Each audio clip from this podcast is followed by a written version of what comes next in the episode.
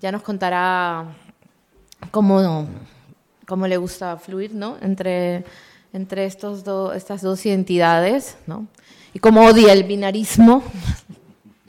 Voy a decir unas cuantas palabras de traductora, escritora, artista audiovisual, travesti, drag, performer, comisaria independiente, infectora cultural, DJ, eventual actriz. Se especializa en arte transgénero y la performance multimedia, bla, bla, bla. Bueno, miles de cosas. Eh, bueno, quería leer un pequeño textito antes de empezar. la idea es así como hacer una presentación del libro, pues un poco también interactiva, eh, con cosas audiovisuales, porque es la esencia de escenas catalanas. Aquí tenemos el libro, que esperamos que los compren una vez salgamos de aquí. Así que bueno, leo y después Frau va a presentar con, con unos audiovisuales, que es parte de tu trabajo también muy archivero y documentalista de las sexualidades disidentes de aquí y de allá. Bueno, eh, empezaré con una declaración. Yo eh, nunca he follado con un catalán, eh, ¿o sí? Una vez me dijeron que para follarte a un catalán tienes que estar bien borracho él. ¿Verdad? Yo he estado en una cama desnuda con un catalán y no hemos follado, por ejemplo. Bueno, era escritor. Igual dicho siempre, desde el cariño y la admiración, para una sudaca llegar a Cataluña siempre es como un bajón en la libido. ¿Qué digo Cataluña? La península ibérica en general. Para un amante de la palabra es una jodienda no poder decir tus palabritas queridas porque nadie te entiende la jerga del hogar que te une, los chistes en español peruano. Una llega y pierde el flow temporalmente. Menos mal que para todo lo demás existe el idioma universal del follar. Hablo de Cataluña porque el libro que nos congrega se despliega en el territorio en el que Ocaña se performó como una pintura negra de Goya, retorciéndose de placer. Soy exhibicionista porque he estado mucho tiempo marginado, solía decir. Es el mismo territorio en el que Frau Amanda ha extendido sus alas de travesti para darle a la ciudad distorsión y sentido, y al mundo. Cada escena catalana de Frau no es una más, sino una menos. La lista que se va completando conforme pasamos páginas de polvos callejeros, encuentros furtivos, momentos visionarios desde algún subterráneo lugar de Montjuic, flashazos con catalanes guapos, con árabes o falsos mega machazos penetrables, microhistorias de choques sexuales culturales. Se parece a la lista de pendientes que hace cualquier migrante al llegar a este país en busca de recuperar cierta dignidad, estatus, ciudadanía, humanidad. NIE check, habitación check, cuenta en el banco check, amigos, pocos, dinero, aún no, amantes, en fin. Dignidad, ya se verá. Las errancias como mecánica del desborde y el caos de tu situación administrativa irregular. Estoy sentada hoy al lado de Frau, que es una terrorista que viene del Perú Hola. En ese país, desde que naces, se te da una formación completísima para acabar siendo una redomada terrorista. En Perú todo el horror, la miseria y la dicha que verás pasar delante de ti provocará que tengas ganas enormes de meter todo el rato bombas contra objetivos estériles, heterusos, reaccionarios, católicos, patriarcales, monógamos, blancos, españoles, catalanes, da igual. En este caso hablamos de una terrorista sexual pero Frau no se ha dedicado a la violencia, sino al amor, al amor castigador, al amor de las bonitas pero mentirosas que dicen te quiero, te quiero mi amor, dicen te adoro con loca pasión, pero no lo dicen con buena intención, porque no tenemos, no tenemos corazón. En suma, el amor de las sudacas malditas y abyectas que te van a quitar tu trabajo, se van a follar a tu esposa y comer a tus hijos creada por efecto de un desdoblamiento mágico según confesión propia de otra criatura o la misma, llamada Héctor Acuña, y sexualizando todo a su paso, como ven. La ficción ha sido siempre su hábitat, pero este libro se ofrece como uno de no ficción, aunque yo más bien creo que es una mezcla bastarda como ella misma.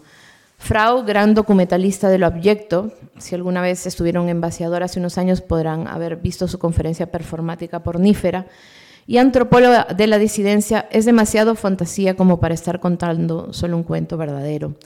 Lo que hace Frau es acuerpar los relatos, situarlos y vivificarlos.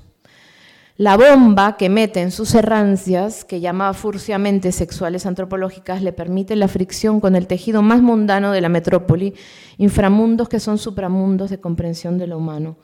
Frau se zambulla en el abismo que supone ser visiblemente marica, travesti, sudaca, cobriza, precaria y exótica, y usa su cuerpo como vehículo para la experimentación y la colisión con el afuera, que entra trémulo a su juego narrativo. Ya el otro día escribí de la travesti sudaca, me voy a citar. Lo peor que se puede hacer. Pero chica, o sea, la vida es dura. Chamana, mestiza, racializada, migrante, marginal e infecta que se dedica, bueno, según mutuo propio, que se dedica a sexualizar espacios hostiles a través de una escritura tan fugaz y relampagueante como un encuentro casual, como el torpedo del cruising, toda hiperbólica, saturada y corrosiva en su fricción con la bosta de la heterosexualidad sistémica, tumbándose hombres blancos como muros para que se respete su derecho a la voluptuosidad.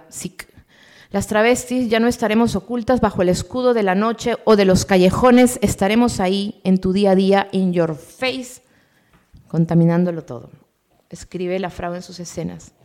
Estamos siendo contaminadas irreversiblemente por ella. No es lo mismo, pero se parece a lo que me dijo el otro día mi amiga Nayare. Temen el día en que las trabas besemos y seamos deseadas témanlo, porque las trabas traeremos la intensidad de nuestras cuerpas, besaremos con los labios más húmedos, abrazaremos más tiempo del que se debe, y cuando nos besen sentirán los besos de todas las trabas que este mundo no amó. Sentirán el beso de la mismísima soledad, soledad, diosa travesti que no fuiste amada, no me dejes sola.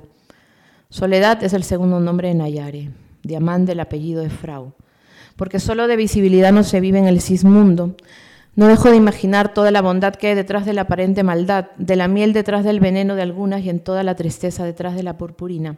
No sé dónde estaría si no hubiera llegado a ese parque guiada solamente por la afinidad con los árboles que crecen sin la ayuda de nadie, escribió la escritora traba argentina Camila Sosa. Tampoco puedo olvidar a Pedro Lemebel, la travesí mayor, la madre yegua amamantadora de raritos, adoradora de maricones y de pobres, pero no de pobres maricones, que palpó otros puentes, otras penumbras, las esquinas del odio, las salidas de las discotecas, los parques oscuros, y que vio mariconas violadas, golpeadas, asesinadas por nazis, por machos, por policías, por toreros que prefieren matarlos antes que aceptar que las desean Todas ellas han convertido la violencia que iba a destrozarla, esos golpes que el mundo les propina en la oscuridad de un parque después del sexo, en legado. Y su enseñanza es que si el mundo no te espera, si te rechaza, si no ha reservado un papel para ti, ni una casa, ni una familia, ni un amor, te los inventas y punto. Se supone que debíamos morir, no se esperaba que sobreviviéramos, dijo Audre Lorde. Y aquí está Frau, en la enésima reinvención de sí misma, recién follado, obvio, follándonos a todas en esta escena tan pero tan madrileña. Bravo, Frau.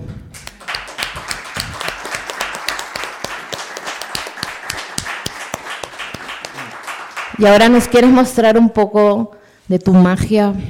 Sí,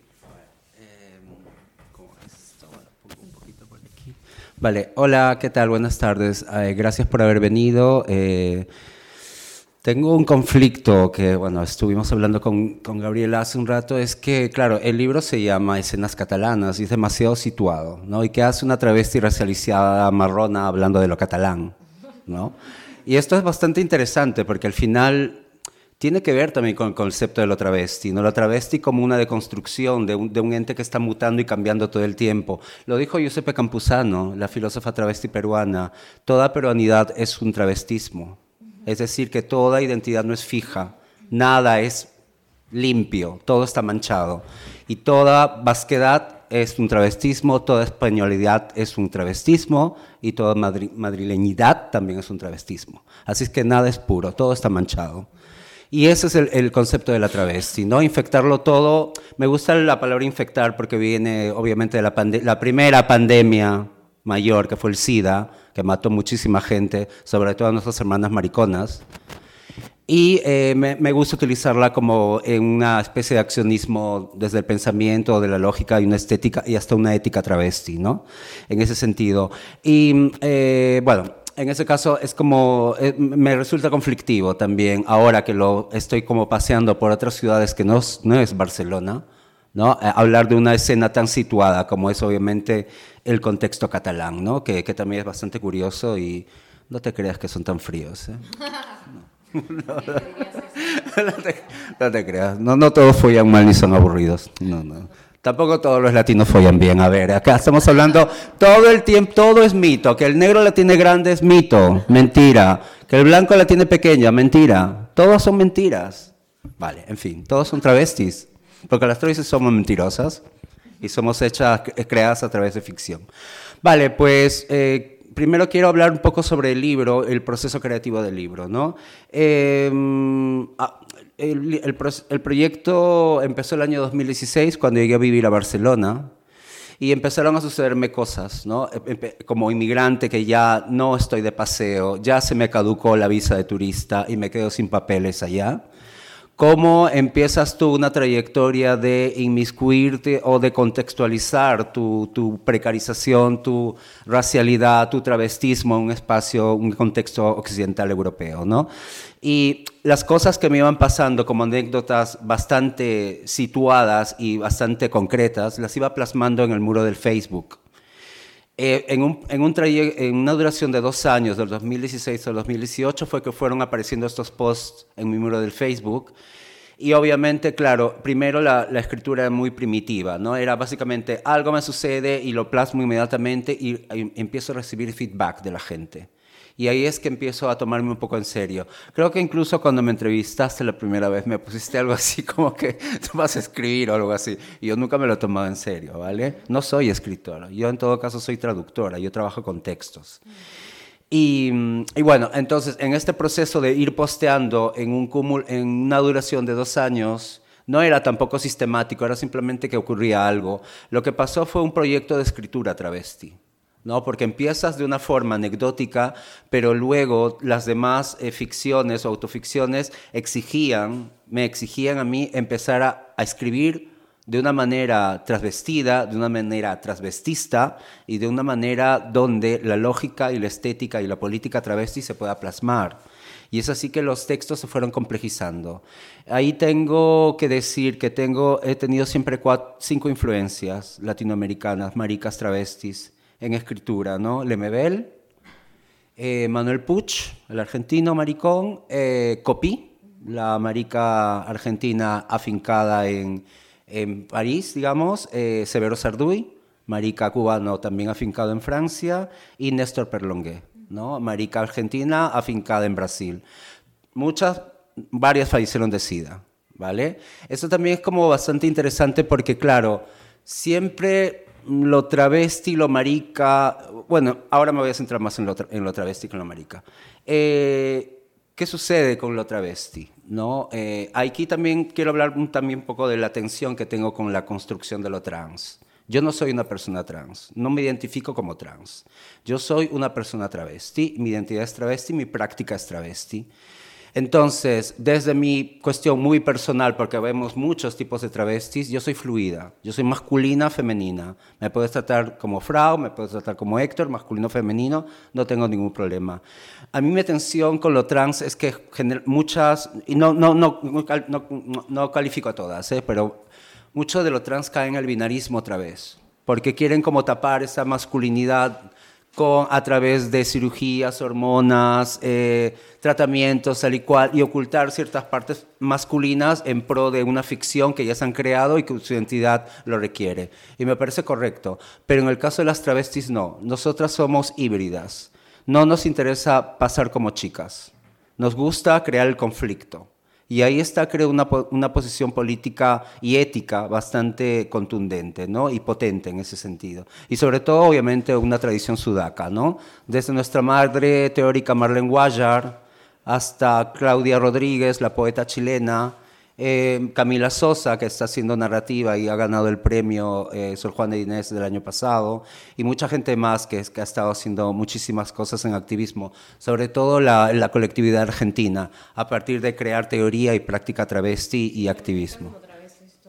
Todas. Entonces hay como una colectividad travesti bastante potente que el paraguas de lo trans se ha comido ¿Vale? Entonces, ahora también, no sé, que hay muchas travestis, ahora que como está muy de moda decirse trans, se, se enuncian como trans. Yo soy trans, yo soy trans, yo soy trans, pero sus prácticas sexuales no son trans, sus identidades no son binarias.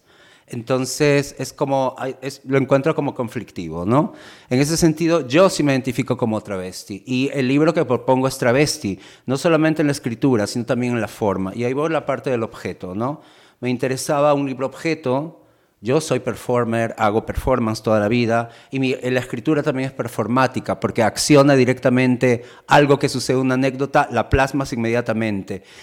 Y el caldo de cultivo, o digamos el archivo en este caso, es el encuentro sexual. ¿no? Ese encuentro sexual efímero es lo que desencadena el proceso de escritura ¿no? y se convierte en un archivo que yo llamo el archivo de los fluidos, porque es un encuentro sexual donde básicamente hay un intercambio sexual efímero en espacios eh, ocultos, tipo como el cruising o tal y cual, pero también otras derivas sexuales que tú misma desencadenas con el cuerpo. Y aquí hay algo interesante, cómo una travesti va generando grietas en una arquitectura heteronormativa, ¿no? Cómo tú te apoderas de un espacio blanco, ¿no? De una arquitectura heteronormalizada, donde tu cuerpo travesti marginado dinamita el espacio, ¿no? ahí también hablo mucho de sexualización del espacio, ¿no? Público en este caso. Eh, entonces, bueno, saltando un poco de todas estas cosas, el libro me interesaba mucho que materialice eso, ¿no? Las ficciones son súper rápidas, es como un polvo rápido que te echas detrás de un árbol. Eh, me interesaba eso también, que la materialidad del libro exigía que esos encuentros rápidos se materialicen también en la escritura. Y es por eso que los cuentos son súper rápidos. Mucha gente me dice, ¿pero por qué tan corto? Porque sí, porque estás follando detrás de un árbol y tienes que ser súper rápido, tía. Ah. O estás detrás de, de, no sé, el metro llega y tienes que ir corriendo a tu casa. Entonces, cualquier cosa de ese tipo, ¿no? Y, pero a la vez que son cortos, son muy recargados, son muy travestis, muy neobarroco, ¿no? Todo, la influencia mucho de Severo Sarduy, en todo caso. Y, bueno, eso. Entonces el libro se ha plasmado en un libro objeto que está acompañado de ilustraciones. Trabajamos un proceso de un año con la editorial La Máquina de Barcelona, que son un par de chicos que se ganaron el pleito de publicar un, libro, una travesti, en Barcelona. Y eh, trabajamos con tres ilustradores, ¿no? Eh, Juca, que es marica de Lima, eh, Rafa Ju, que es marica mexicana afincada en Barcelona, y Jesús García, que es un artista plástico de Sevilla.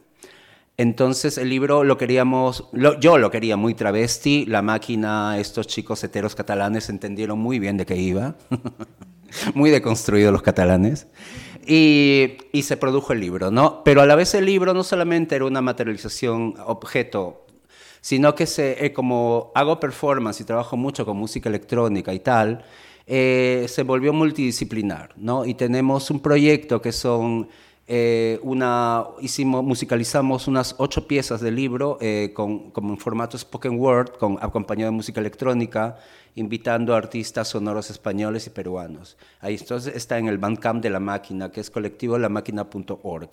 Y aparte producimos un cassette objeto, que el cassette está muy de moda en la, en la, industria musical. Y a la vez también hay un par de videos que si se puede ahora me gustaría mostrarles porque es parte del proceso. Eh, voy a mostrar el primero. Una cosa, para crear este libro eh, no teníamos fondos, ni yo ni la máquina, eh, la editorial. Entonces hicimos una campaña de crowdfunding que la lanzamos el año 2020 y duró un mes. Y en ese tiempo estábamos corriendo contra el, contra el tiempo y marea para conseguir eh, unos mil euros para poder sacar el libro. Finalmente lo logramos. Y para este proyecto de crowdfunding creamos una pieza de videoarte con una amiga peruana francesa.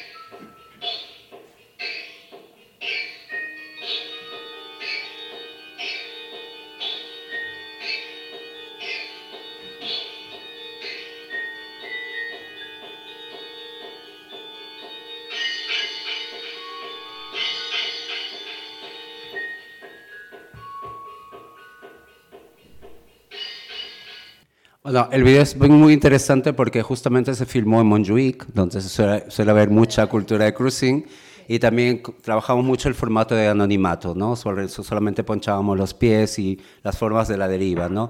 Que justamente, ¿por qué el subtítulo también, ¿no? De rancias antropológicos sexuales.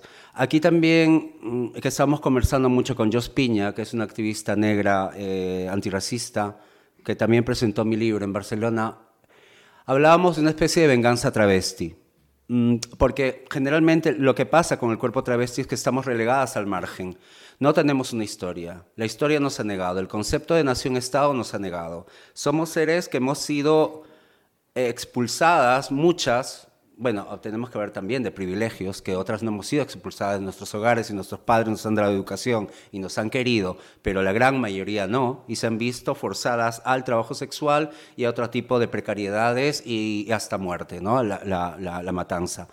Entonces, esto es bastante interesante porque, claro, este cuerpo travesti ha sido todo el tiempo negado, todo el tiempo ha sido expulsado del margen pero a la vez eso significa que la, heterosexualidad o la heteronormatividad ha fallado, porque nosotras somos la prueba de su falla, por eso estamos vivas. Entonces, en ese sentido, hay una venganza travesti, ¿me entiendes? Desde la teoría, desde las artes, desde la música, desde todas las confluencias posibles y el activismo, hay una venganza travesti. Y a mí me parece interesante también que este libro coja el concepto de antropología occidental blanca, y la desenmascare, porque en este caso el, el, personaje literario que es Frau va y se convierte en una detective vampira y no ya no es la cosificada, ya no es el objeto sexual, no es la sexualizada ni fetichizada, sino es lo contrario. Ella va a cazar hombres heterosexuales o cis heterosexuales.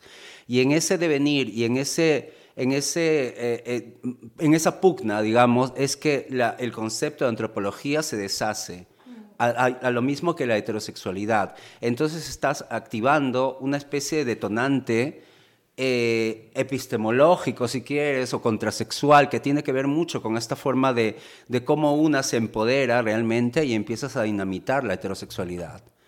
Y, eso me parecía un juego bastante ácido y crítico a través de cómo la travesti se vuelve la antropóloga y ya empieza a cosificar al otro. Y nosotras ya no somos las cosificadas. Utilizando categorías, por eso hablo de chico guapo tal y cual, utilizo jerga, mucha, mucha acidez también de marica sudamericana.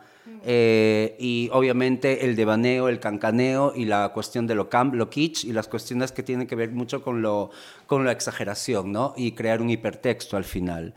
Eh, es entonces eso, o sea, el libro está atravesado por una serie de cúmulos, incluso obviamente lo de colonial, porque también si tú como racializada, como subalterna, te, apoderas de alguna manera en esta, en esta forma, de forma irónica o travesti, de la antropología y la, y la deconstruyes en ese punto, es como también incides en lo de colonial en ese sentido, ¿no?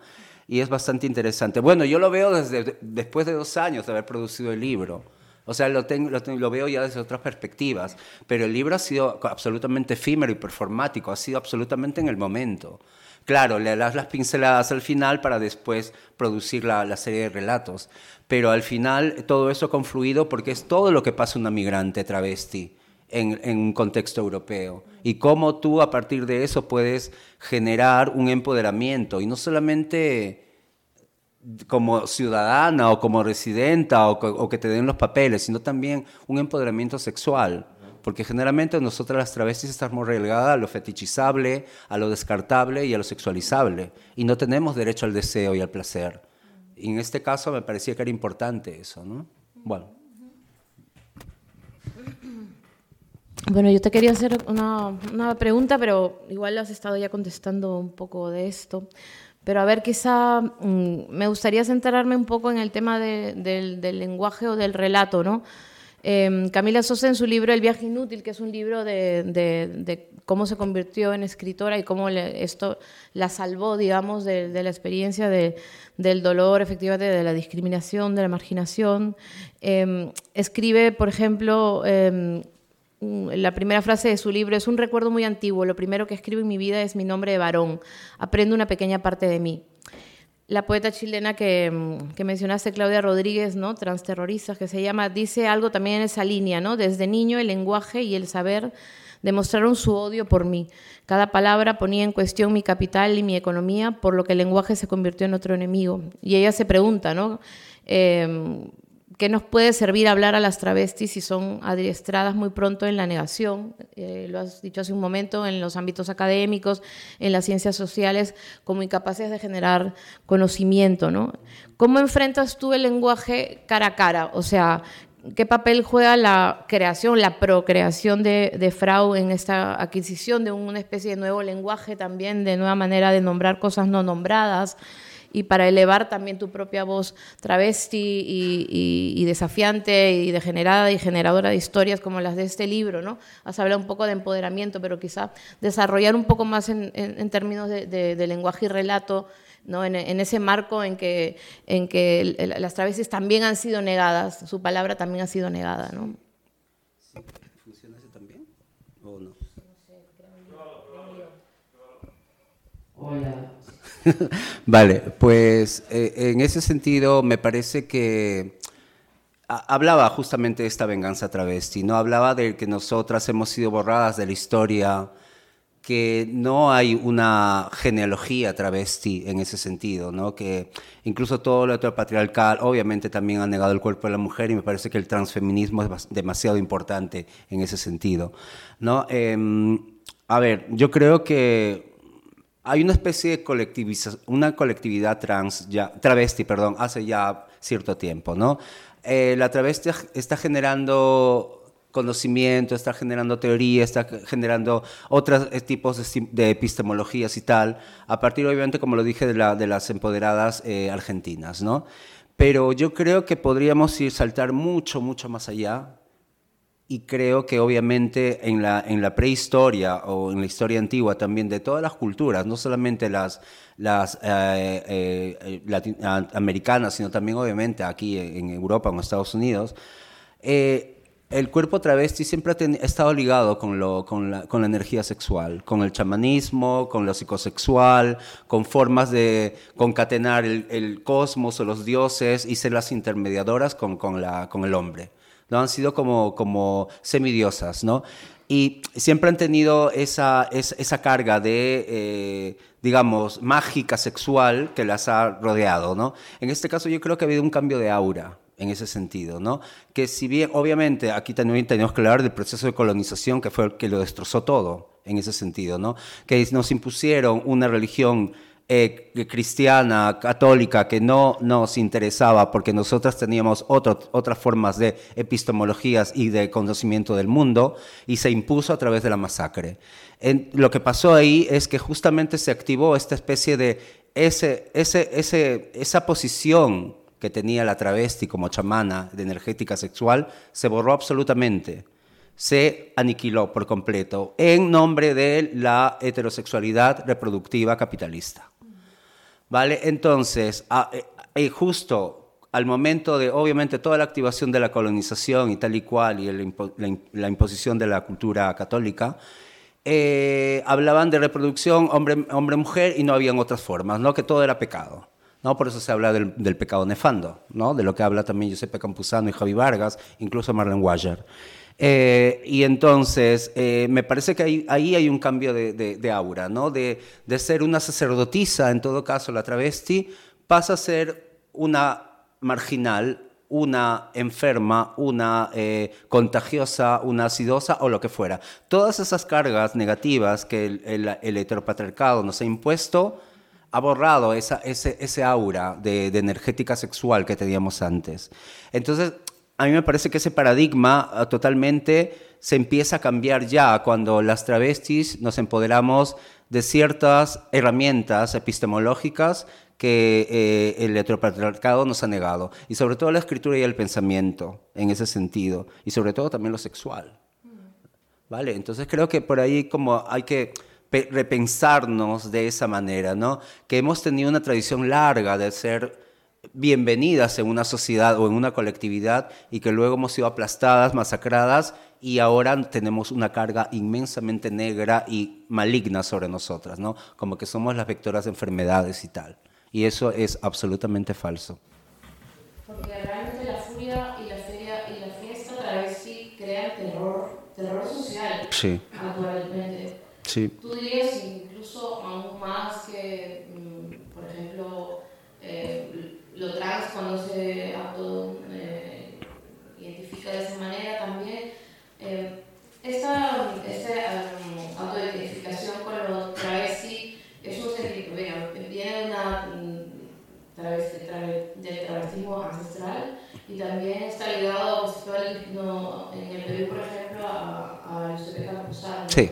Quizá podrías hablar un poco brevemente de, de ella, ¿no? Sí. Eh, porque he, enco- he encontrado con muchas compañeras, eh, sobre todo racializadas, que como tú re- se reivindican travestis, ¿no? O sea que, y tú has hablado de lo, de lo trans como lo blanco, me parece como una de las cosas que has dicho muy, muy polémicas. ¿Desde cuándo se, se empieza a hablar esto? Si Giuseppe fue un poco también un ideólogo en todo este... Sí, yo creo que justamente a partir de la... Bueno, ahí voy a entrar otra vez en polémica porque obviamente para mí me parece que lo trans eh, se instala en la academia, en la teoría y sobre todo desde la medicalidad y se empieza una especie de higienización de estos cuerpos no, eh, no binarios, ¿no? En ese sentido. Y cae en un paraguas, ¿no? Y todo lo trans se come todo lo que hay, las otras formas sexuales o identitarias que están en la travesti, la transgénero, la intersex, las transformistas, las plumíferas, las mariconas y todo aquello que cae en lo feminizable, ¿no?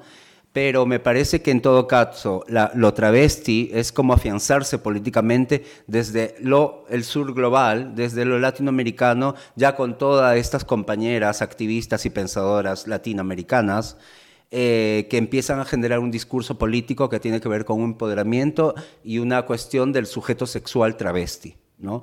híbridas, fluidas, masculinas, femeninas, no nos interesa el passing y una serie de cosas y no nos interesa obviamente caer en el binarismo. No queremos ser tías. Eh, y en ese sentido, si empiezo a hablar un poco del trabajo de Giuseppe Campuzano, es muy, muy importante el trabajo de Giuseppe en el sentido de que él diseñó un artefacto epistemológico que deconstruye el concepto de museo blanco occidental. A partir del Museo Travesti del Perú, lo que hace Giuseppe es crear una, una especie de paradigma, ya no una, una, una cuestión ligada a una obra de arte, ligada a un proceso creativo occidental, sino que crea un, un artefacto, una herramienta que, es, eh, que incluso es ficticia y es travesti, que es una, él lo llama el andrógino indígena, ¿no? que es un, un ser que justamente proviene de lo que hablamos, ¿no? de, esa, de esa, esa, ese aura que tenía antes la travesti, ¿no? que era un objeto eh, venerable, era un objeto eh, entre el eh, em, chamánico, energético sexual, ligado al cosmos y tal y cual, y que tenía funciones no rituales y, sa- sacerdotisas también. Entonces lo que hace Giuseppe es crear un dispositivo en ese, en ese sentido, andrógino indígena, y hace una, una, un paradigma que deconstruye todo el, todo el, el- el- la carga esta eh, eh, occidental de epistemología y de concepto de lo que es arte y no es arte en ese sentido. No, el, el desmantela el concepto de museo blanco ¿no? de, de, y, y lo infecta, porque él también tiene mucho la política de la infección, ¿no? que es también muy relacionada con acti- los activismos de los ochentas eh, en contra del SIDA. Em, entonces, me parece que eh, el, el proyecto de Giuseppe, porque es un pro- macro proyecto al final, es bastante importante, es absolutamente devastador y, y genera no solamente tensiones en el mundo del arte, sino también en la academia y en el mismo concepto de Estado-nación, en todo caso, ¿no? Al habernos negado a nosotras las travestis y habernos echado a- al, al exterior, ¿no? Entonces, pensando en la representación eh, de la travesti también en, en la producción audiovisual eh, pornífera o posporno, eh, porque tú has trabajado o has incluso organizado, creo, en Barcelona, algunos de estos eh, espacios de encuentro, ¿no? Y, no sé, y también has, has- has hecho producción en algunos colectivos, ¿no? ¿Cómo eh, has mirado que, que dentro de esta creación post-porno, de la que yo, por ejemplo, en el año 2008 sube muy cerca, ¿no? Pero no dejaba de ser muy blanca, ¿no? Mm. Eh, y, y, y, y, poco travesti, también te voy a decir, sí. ¿no? Entonces, dime cómo, es, cómo se ha seguido infectando a partir de, bueno, me ha pasado más de una década ya, y también se ha callado un poco la voz post-porno eh, por diversas cosas, o sea, sí. están muertas, asesinadas, yo qué sé. Eh, cuéntame un poco si, cuál ha sido su deriva actual, si se ha logrado la contaminación eh, traba y, y descolonizadora. Sí, bueno, eh, es bastante complejo porque yo como artista audiovisual también funciono como una especie de coleccionadora, archivadora y comisaria, ¿no? en ese sentido empecé a hacer una colección de material, creo que a partir del año 2010 en adelante, o 2009 quizá, que es aquí también, hay que hablar, aquí se habla en concepto de manada, porque no solamente estaban haciendo lo que llaman pospornografía en Barcelona, porque es la ciudad donde empezó a diseñarse un artefacto contrasexual en una narrativa contra lo pornográfico heterosexista, sino que también en Latinoamérica ya se estaban haciendo producciones de ese tipo hace muchísimo tiempo, pero no se llamaba así. Entonces yo más que pospornografía la llamo narrativas audiovisuales de disidencia sexual, que sí suena un poco teórico y pesado, pero es más o menos lo que lo que tiene que ver mucho una cosa con otra y las equipara y nos hermana en todo caso, ¿no? De alguna manera. En ese sentido, el concepto de manada es lo que hace que las creadoras de narrativas de disidencia sexual nos unamos a través de las redes, ¿no? Y entramos en contacto mucho con la Peña de Barcelona, con las Postop, con las Quimera Rosa, con Diana Porno Terrorista, bla, bla, bla, toda la Peña haciendo escándalos en Barcelona y tal. Pero también ya se hacían cosas en, Latinoamérica con otros nombres, con otras formas, con otras sexualidades y obviamente con otras urgencias. Entonces, lo interesante acá, en todo caso, es que igual hay una lucha que no es similar para nada, salvando las diferencias de, una, de un hemisferio a otro, salvando también obviamente las, las exclusividades y privilegios de una a la otra y los colores de piel, obviamente, sino que también están imbricadas de un tipo de, de, ritualización quizá que la, la, la pospornografía eh, tiene ciertas cargas de, ¿no? en ese sentido. Y en Latinoamérica estaban haciendo cosas desde, creo que en, Brasil se estaban haciendo a finales de los 70. Hubo una exposición que se llamó Conceptualismos del Sur, puede ser, que trabajaba, sí, esa, que trabajaba, que ya se está haciendo un archivo interesante de gente que estaba haciendo contrasexualidad desde hace mucho tiempo, ¿no? En Latinoamérica. Entonces, pero se llamaba de otra forma, no se llamaba posporno. Ahora, yo también creo que no es que haya sido una moda, yo creo que era muy, fue algo muy puntual, fue algo muy de Barcelona y que obviamente se, se, se diseminó por todos lados. En Latinoamérica también, obviamente, muchos adquirimos la, etiqueta post-pornografía y tal y cual, pero otras artistas o disidentes sexuales latinoamericanas no querían usarlo. Entonces fue como una pugna igual, pero todas teníamos este dispositivo de usar la pornografía o una contrapornografía en contra de esa eh, dominación heteronormativa. ¿no? Bueno, pueden interrumpir ¿eh? si quiere alguien preguntar, pero antes de eso, em, quería, mm, quería ver si em, en escenas catalanas tú em, de alguna manera eh, evades la sentimentalidad, dirías. O sea, como que hay un punto en que, sí es verdad, ¿no? Que hay, hay momentos en que sí hay un pozo, digamos, de, de desasosiego también, o de quizá una cuestión existencial que se pasea, ¿no? Eh, muy sutilmente, ¿no? Em, pero, digamos, como comparándolo con, otros textos ¿no? De, del deseo em, travesti, ¿no? me pareció que como que evitabas lo trágico, ¿no? que he encontrado en otras, en otras historias. ¿no? Entonces quería preguntarte un poco sobre, sobre eso, sobre el amor travesti, sobre, sobre las noches eh, contradictorias entre el deseo y el rechazo, ¿no? si, si mm, que eso de alguna manera está, ¿no? Está en, escenas catalanas, pero como yo siento como que tampoco te dejas eh, eh, sufrir, o, no, es, no, es, esa la, la, intención, digamos, ¿no? Hay, hay, hay otra cosa. Eh, ¿Qué es esa cosa? ¿Qué es esa cosa, mariposa? A ver, pues sí, igual es como, es que como este proceso de escritura ha sido como experimental en todo caso para mí, eh, como que primero, la, primera cosa que tenía muy clara era el proceso de escritura, que tenía que ser de esta forma. No, no solamente corto, no solamente cómo pensamos nosotras, no solamente una estética en la escritura y una, y una política y una venganza, como siempre hablo, ¿no? sino que luego eh, también las formas neobarrocas, eh, ampulosas, eh, exageradas de cómo, de cómo nosotras obviamente también pensamos y repensamos el mundo. Y creo que no me dio mucha cabida a repensarme desde mi fragilidad. Entonces, pero sí hay pistas de, si leen, si hay pistas, si hay pistas de que obviamente al momento de que tú te, auto, autocoges como un artefacto o un detonante de sexualización, te estás cosificando igual. ¿Vale? Entonces el, el experimento va a saco. Aquí no hay ninguna forma de, no hay ninguna tregua. Tú te pones en un espacio de cruising o tú empiezas a ligar en espacios de la arquitectura y simplemente suceden este tipo de cosas. Pero también en estos intercambios sexuales pueden surgir otro tipo de chispas.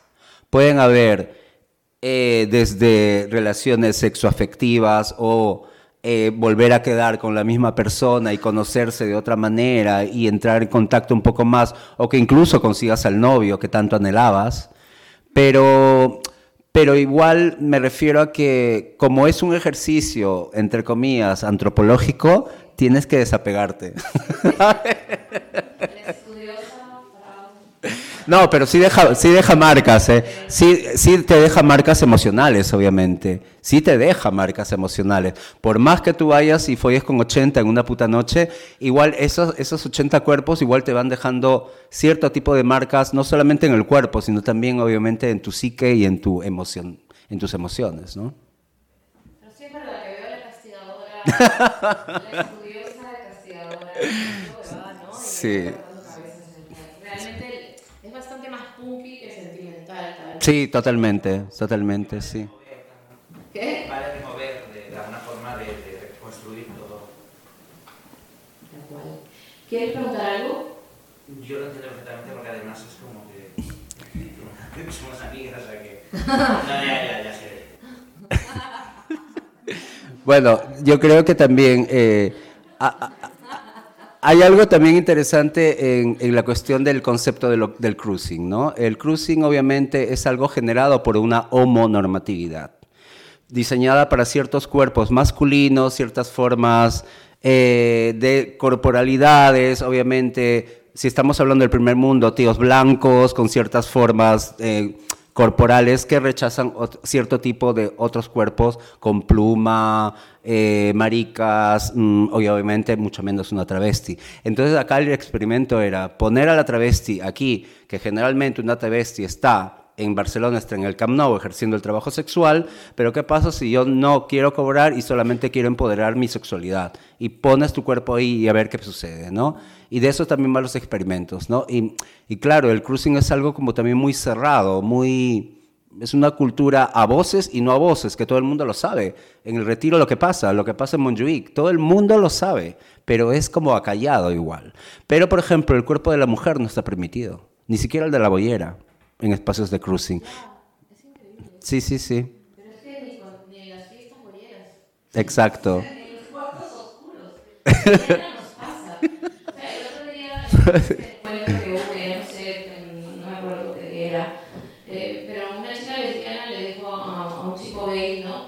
Que tenían que quedar, mira, tenemos que quedar. Tenemos que quedar para aprender mutuamente, hagamos algo, talleres mutuos, ¿no? Porque el sexo casual y salvaje no abunda entre nosotras, ¿no? Le decía, eh, y, tantos maricas también, y él mismo también, que empezaba y decía, que también nosotros queremos ser más tiernos, más enamorados, más cuidadosos, igual tenemos que. Claro, mi pregunta era, ¿qué podrías recomendarnos para narrar unas cuantas escenas lésbicas madrileñas, por ejemplo, ¿no? O sea, así... Eh, yo, yo creo que ya, ya han habido intentos con el colectivo LSD de aquí de Madrid, gente boyera que hacía cosas en los noventas. Claro, pero Sí, estamos hablando de los noventas. Gente que, boyera que hacía cosas en Madrid. En Barcelona, el colectivo Post-Op fueron las que empezaron a generar un discurso, sí, audiovisual, pero de cruising de un cuerpos boyeros. Entonces se han, ido, se han habido intentos. También las perras horizontales con mm, ay, casi digo el nombre, ¿vale? con, eh, con, con, con eh, eh, Diana Pornoterrorista y, y más y compañeros. Pero, por ejemplo, hay también una directora sueca que se llama Marit Osberg, que tiene una película bastante interesante. Creo que en castellano es Si estamos juntas podemos estar en todos lados. Y va de la deriva y del cruising queer boyero. Es bastante interesante si lo quieren buscar por ahí. Por alusiones, creo que algunas boyeras ahí querían hacer el comentario. O... Sí, claro. Es interesante debatir estas cosas. Compañeras boyeras, a ver, invéntense las derivas de cruising para vosotras. A, a ver, eh. ¿Qué tal? Creo que sí, que esta cuestión de cómo es eh, el sexo y el espacio público. O sea, sexo y espacio público para el mundo boyero es impensable. O sea, son como dos cosas que no se pueden eh, juntar, parece, ¿no? Parece que son a priori contradictorias. Creo que algunos ensayos sería buenísimo. O sea, estas, eh, sí, unas escenas madrileñas donde, no sé, nos vayamos por distintos parques, o vemos cosas. El punto que, que todo lo boyero al final pasa por un lugar muy de lo privado, ¿no? O sea, esa división público y privado está como muy fuerte. ¿Te, te refieres a la cultura boyera? Sí, claro. Como que es muy tapada, muy qué bonito, Claro, porque yo en el suavecito. micrófono, como en este lugar, parece que soy la, la más boyera de la... Y Nada, sí, pienso que, que sí, que sería interesante pensar esto, que, esto que decía Gaby de eh, cómo hablar de nuestra, o sea, cómo pensar nuestras sexualidades y aprender mutuamente, pero también pienso que, eh, como siempre, sea, como la- las formas así absolutas de todo no nos sirven, ¿no? O sea, que los maricas, hay maricas también mm, con unas terruritas eh, grandes y que también les gusta hacerlo de esa manera y el sexo boyero no siempre es ese. Lo que pasa es que sí que creo que tal vez lo público y lo privado o, o la posibilidad de lo colectivo o lo que se da espontáneo y más así más mm, rápido y fácil. Pues, ¿qué les parece si creamos colectivamente un proyecto? Hagamos cruising, boyera travesti. Vale, venga, hagamos un cruce. Vale, lo proponemos en Madrid, Barcelona y, y lo movemos. Y se- que sea itinerante. Algo que también pienso, realmente no, no quiero no decirlo, es que creo que también hay una cosa que sería bastante interesante de, de- de empezar a pensar que tiene que ver con las genitalidades y todo esto, o sea, los espacios de cruising, como decía Frau, Mm. una, eh, una corporalidad eh, que habite lo femenino y, o sea, exacto. y, y obviamente también, por supuesto, o sea, también, ah, lo decían, las travestis están en otro lado, o sea, el cruising es ese lugar de una masculinidad ahí que se, se exhibe, ¿no? Y que se puede exhibir a su vez. Entonces, también sería interesante pensarnos en qué posibilidades de, del deseo, o sea, qué, qué posibilidades de expandir deseo tenemos. Creo que de parte de las bolleras y, eh, o al menos de muchas, me incluyo, tenemos como eh, prácticas que pueden incluir muchas genitalidades. Y creo que hay todo un, un mundo de lo marica, o sea, un, un medio clasicón, que aunque no se sienta clásico, sea medio clásico, igual siempre toda su eh, sexualidad, todo su deseo pasa por, eh, por formas ahí eh, muy genitales. Genitalizadas, claro. Exacto. Sí. Entonces, pi- bueno, genitalizadas, pero también cis, geni- cis masculinas genitalizadas. O sea, como toda una cosa ahí, en fin. Pero, pero, pero, pero en ese sentido... Sí. podemos ampliarlo, podemos, tenemos un campo súper abierto. Entonces, Sí. nada, hacémonos de las escenas y hagamos cosas más. Entonces, por aquí justo estaba, no sé, como que de fondo, ¿no? Entre risas hablábamos como algo de camino, que pensábamos igual un encuentro en plan de camino en el tren, ¿no? un poco por pensar en los tránsitos, ¿no? Y también recorrerlo de forma diferente, en el sentido de que también el cómo se mueve nuestro cuerpo en el territorio, ¿no? Y saber que vamos a estar en un lugar en el que, en cierta forma, podemos implementar una especie de cuidado, podemos más o menos mirar y llamar a nuestras colectividades, a peña que, que creamos que es afín, más o menos a gente desconocida dentro del ámbito de las buenas referencias, ¿no? Y todo es un poco probar. Sí que es cierto que, que lo boyero, ¿no? En los espacios de cruising, eh,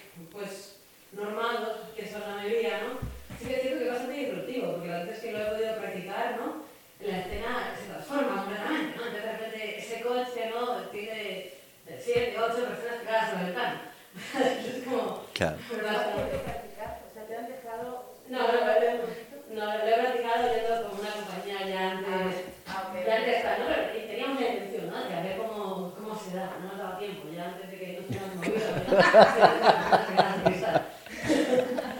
Entonces, sí, yo sí que creo que es necesario, ¿no? También ver cómo podemos performar el movimiento en el espacio, ¿no? Sí. Si damos una colaboración más allá y precisamente haciendo como muchos guiños a... Bueno, democratizar, ¿no? Democratizar el cruising. Bueno, democratizar es una palabra un poco estúpida, pero bueno, de- colectivizarlo o contracolectivizarlo de alguna manera. Sí, ¿no? Y haciendo uso de, de toda nuestra corporalidad, ¿no? La centralidad. Toda. Toda, todita, toda, todita. Eh, Kimi, un momento, justo eh, iba a decirte que hace un momento estábamos hablando de que, bueno, no llega a ser espacio público, pero sí es espacio público, ¿no? Los, los lugares swingers, ¿no? Eh, donde no es público, ¿no? Bueno, pero donde hay, eh, bueno, pero hay una irrupción ahí travesti novedosa que igual puedes compartirla. No, o sea, no, porque es que también recuerdo algunas amigas que no diré sus nombres, pero están aquí presentes, también asisten a, a- a- a esos espacios así como de encuentros que, claro, que están más bien planteados como eh, parejas monógamas que se escapan una noche a tal, ¿no? Pero que de repente ahí ya se diluye, se diluye todo, ¿no? No sé, lo veo como laboratorio al menos de nuestro futuro cruising. Sí, yo, bueno, a través de una amiga el año 2019 que estuve aquí en Madrid como un mes, descubrí el club, el mundo swinger y para mí fue un descubrimiento bastante que me generó muchas muchas eh, contradicciones en cuanto a mi propia construcción de deseo. Eh, y el club swinger es como una, tiene una dinámica, una lógica de, entre comillas, libertad, ¿no? De una libertad sexual, que los heterosexuales se pueden dar libre albe- albedrío en sus prácticas de todo tipo, orgías y cierto tipo de fetichizaciones y un montón de cosas más, ¿no? Camas redondas y todo esto. Pero cuando eh, eh, la travesti y aparece en estos espacios, eh, eh, es como, se- se- hay, un detonante que obviamente el dueño de los locales, los dueños de los locales saben lo que sucede, que nosotros activamos el morbo. Y como estaba hablando contigo hace un rato, se vuel- volvemos a, a- abrir el- el esta posibilidad de la, de la travesti como, como aura, como chamana. Y me parece que se activa en ese sentido. Yo misma lo he pasado. Desde que nosotras llegamos, dos, tres, cuatro travestis, con una mogollón de tíos y tías follando por todos lados y activamos absolutamente todo. Y es un todo contra todos. Incluso sucede que vienen muchos tíos encima tuyo, como siete u ocho encima tuyo, y en pronto empiezan a enrollarse entre ellos. Porque tú eres el... el a ver, eres- eres el- la, la que... Exacto, tú has abierto la posibilidad de... Y los tíos y las tías también empiezan a tocarse. Entonces, para mí es justamente eso de que hablábamos, del aura, de, la chamana sexual total. Me encantaría escribir algo sobre esto, ¿ah? lo estoy pensando muchísimo. Y, y- y funciona de esa manera, ¿no? Y, y son espacios, obviamente, que los tíos también se deconstruyen totalmente, ¿no? Los tíos tildados de heterosexuales con la novia o la esposa al costado, que están comiendo polla de travesti, que me dicen, ay, es la primera vez que como una polla de travesti. Y es bueno, o sea, no pasa nada, el siguiente paso es comerle la polla a tu amigo, ¿sabes? La leche travesti. La leche travesti que dice yo, sí. Pero es un mundo bastante interesante desde el sentido, obviamente, de investigación, ¿no? Ah, eh, antropológica sexual. Qué pesada soy con esto, de verdad. Ya, ya me soporto. Qué pesada.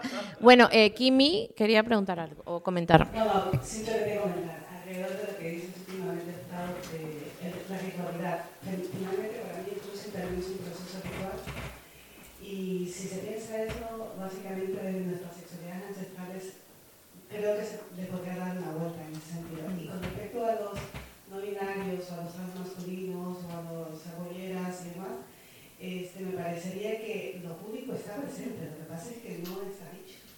O sea, yo creo que eh, yo pensaría más bien cómo resignificar el espacio del cruising en el caso de las demás identidades sexuales. Yo creo que hay que más bien que aportar en lo que creo yo, en esta onda antropológica, que hay que ponerle trabajo de campo, investigarlo, remirarse y resignificar esa vaina allí.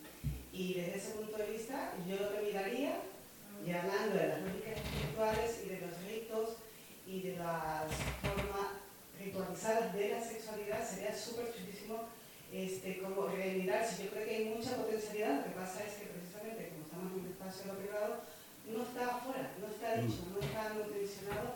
Y lamentablemente en una sociedad como la que vivimos, porque no se menciona, lamentablemente como que está en justo, pero yo no, o sea, yo, yo soy, no soy tan pesimista en decir está totalmente no privado, no creo. Yo creo que hay otras formas y otras maneras y además yo creo que estas sexualidades podrían reinterpretar la noción del cruising también. De bien. Muy bien. Entonces creo que lo que podemos hacer es armar comandos y los sábados por la tarde irnos al parque de la dehesa, no sé, ir haciendo... A la, a la pirámide esa egipcia. Claro, vamos, decimos a las 5 de la tarde todos los sábados quedamos...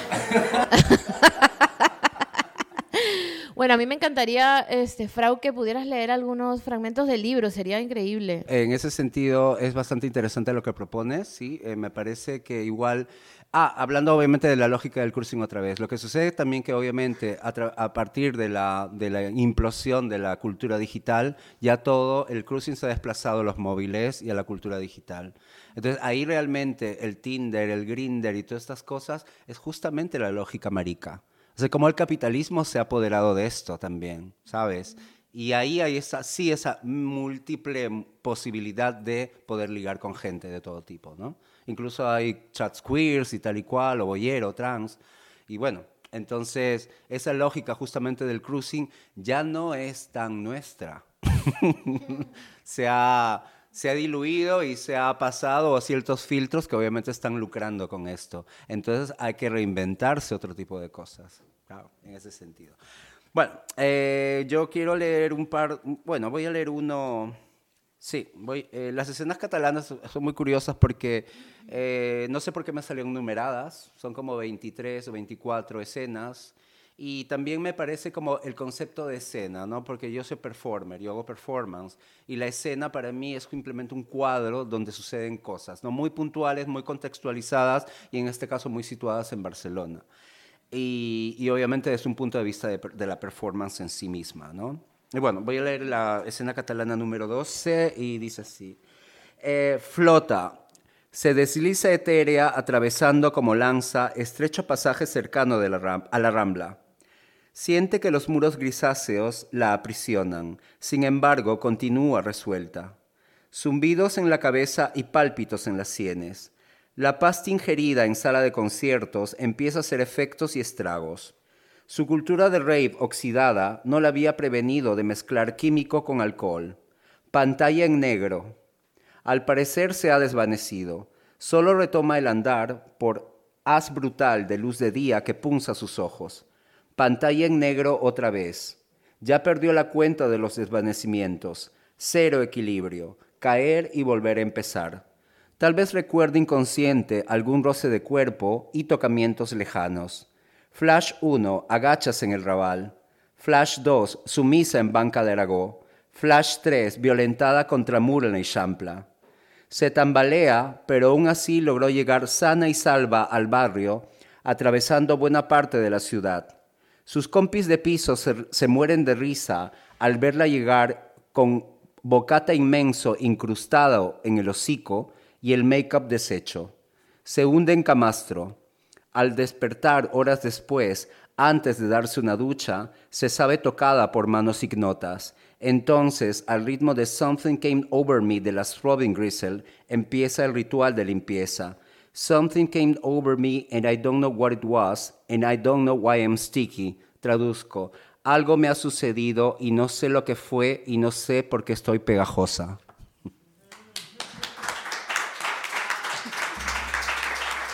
Es lo que hablaba, ¿no? Del archivo de los fluidos, ¿no? Y también el libro tiene mucha musicalidad, o sea, como me interesa mucho la música experimental y tal, el, el- el libro es muy dinámico en ese sentido. Hace poco, a través de Lucas Platero, se pudo traducir un cuento para la revista TSQ y en inglés es maravilloso, como la, el ritmo, ¿no? Como, como está hecho. Pero bueno, y las escenas van así, ¿no? De algo como muy primitivo hacia cosas totalmente elaboradas.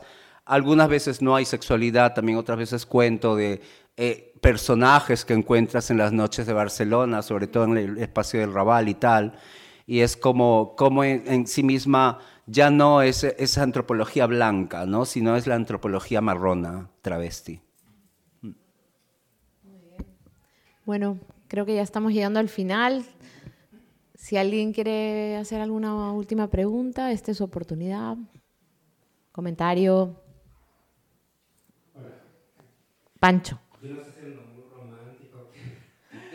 Ay, que mencionaste a, a Lemebel y me puse a llorar y todo como medio eh, Y porque justamente eso quería como comentar, como que Lemebel en su historia y también cuando él estaba borracho y contaba su historia, él amaba la poesía.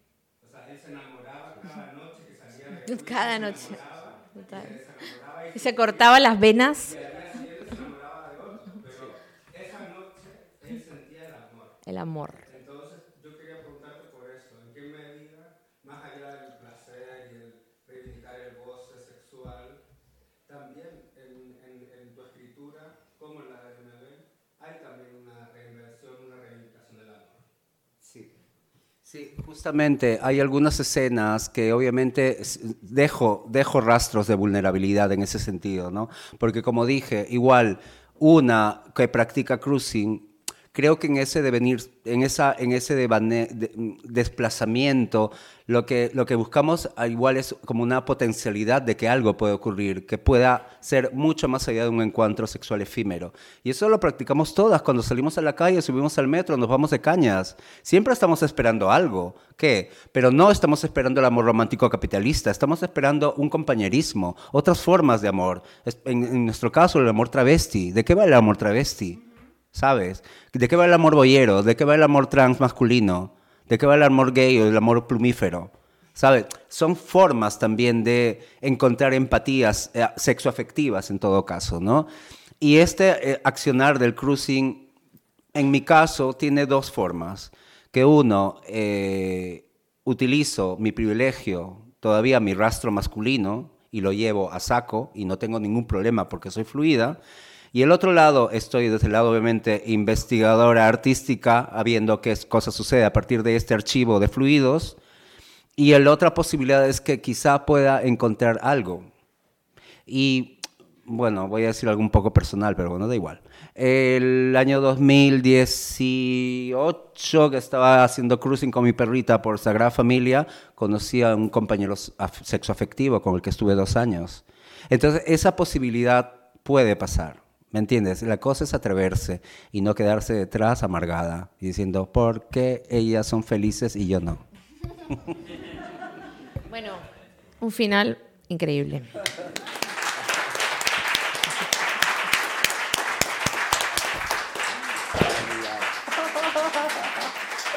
Ahora chupa. Bueno, el libro está aquí disponible en Traficantes. Por favor, apoyen a esta joven, no, bueno, no joven, pero pequeña, iba a decir pequeña editorial, eh, pero pujante. Y esta joven eh, artista. Por favor, eh, vengan y que Frau les va a firmar el libro. ¿Qué más vas a hacer? Ah, nos vamos por ahí, ¿no? vamos por ahí de cañas. Vamos a hacer cruz y todos. Allá. ¡Yeah!